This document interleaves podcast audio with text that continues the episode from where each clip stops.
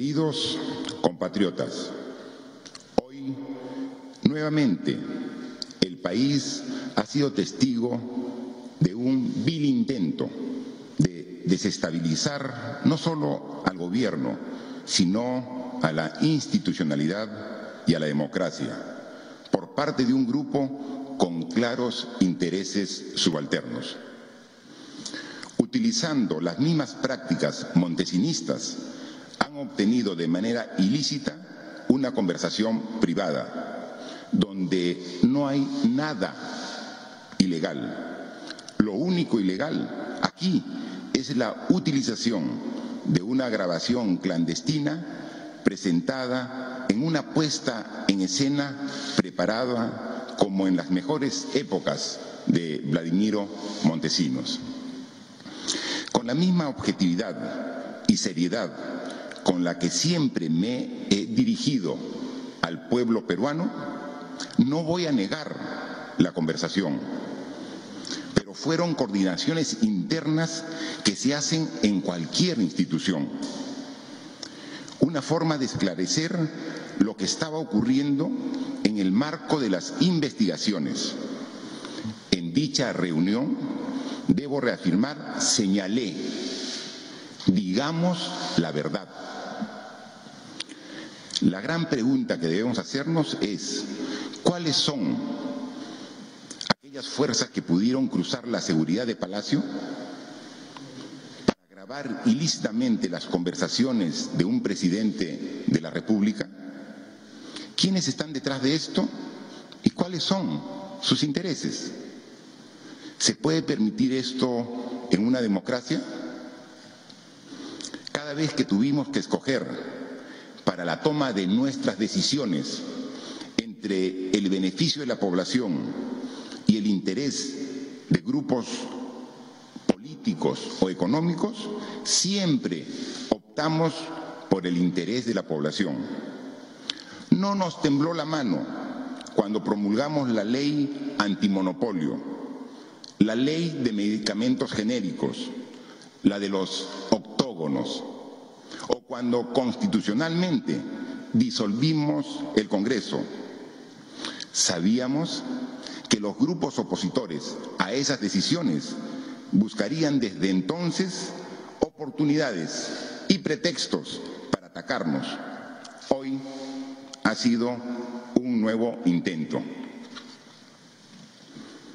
Debo informar al país que el 29 de julio periodista de prensa extranjera nos hizo llegar la información de la existencia del audio que han sacado hoy.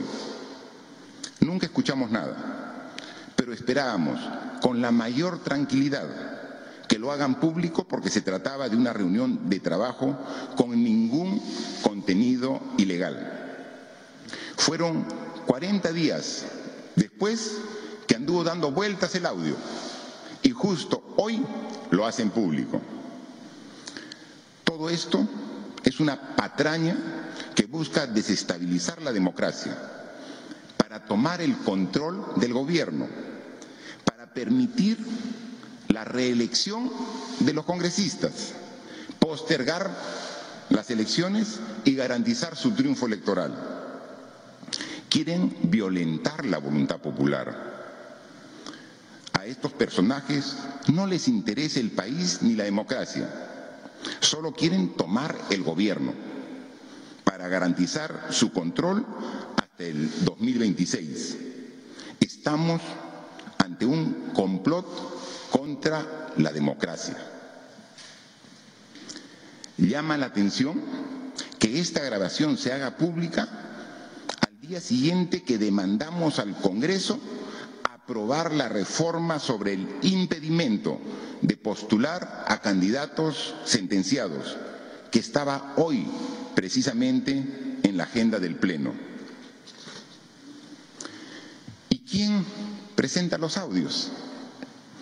El mismo personaje convertido hoy en congresista, al cual la Fiscalía ha solicitado levantarle la inmunidad parlamentaria para continuar con las investigaciones pendientes por presuntos delitos de enriquecimiento ilícito, peculado doloso, omisión de funciones y falsificación de documentos. Esos audios han sido editados y manipulados maliciosamente y como pueden apreciar, buscan adrede convertir un reclamo laboral en un hecho delictivo o político, queriendo sacarme palabras fuera de contexto y pretender acusarme de situaciones inexistentes.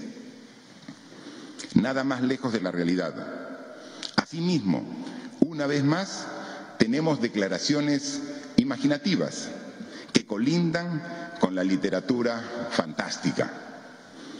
Quienes deben responder son aquellos que participaron en ese audio. Yo nunca he negado conocer al señor Richard Cisneros. Lo que sí he dicho y ratifico es que no he intervenido en los procesos administrativos de su contratación. Si quieren vacarme, aquí estoy, con la frente en alto y la conciencia tranquila. Nada de lo presentado hoy de manera ilegal constituye causal de vacancia. No voy a renunciar. Yo no me corro. El 23 de marzo del 2018 asumí un compromiso con todos los peruanos y peruanas de culminar el mandato presidencial y así lo haré. Se realicen todas las investigaciones, todas las que correspondan, con la mayor transparencia y profundidad para que se llegue al fondo de la verdad.